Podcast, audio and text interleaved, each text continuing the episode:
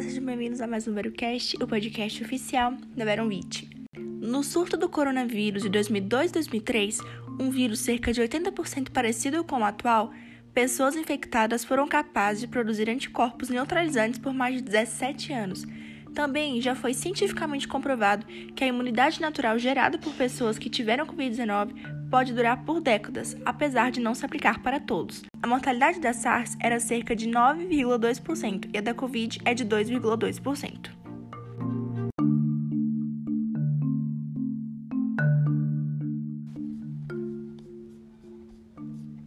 Em setembro de 2020, o mundo estava preocupado com a variante inglesa, a alfa, do novo coronavírus.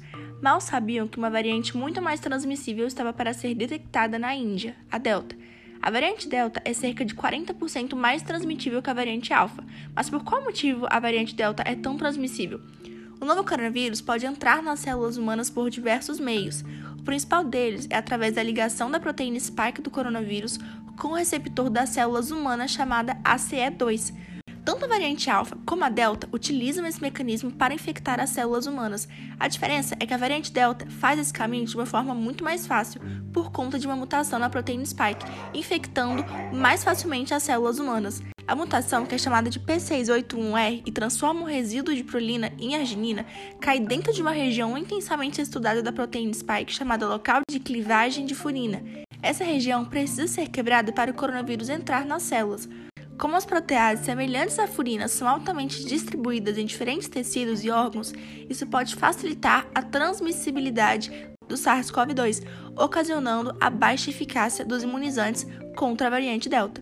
Além disso, a variante Delta se funde com as membranas plasmáticas de células não infectadas, um passo fundamental para a maior infecção e cerca de três vezes mais rápido que outras variantes. Mas outras mutações podem surgir em breve e acelerar mais ainda a transmissão do novo coronavírus.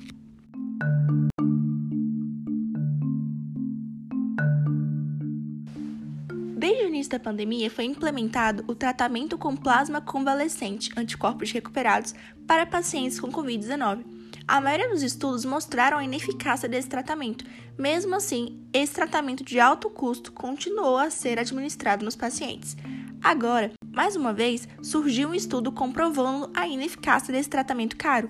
Foi feito um estudo randomizado com tratamento precoce usando plasma convalescente em 257 pacientes com mais de 50 anos e com Covid-19, além de 252 pacientes no grupo placebo.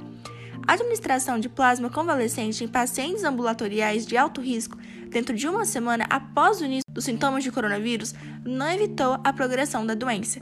Portanto, se tem um tratamento precoce caro que realmente não funciona até o momento, é o caro plasma convalescente.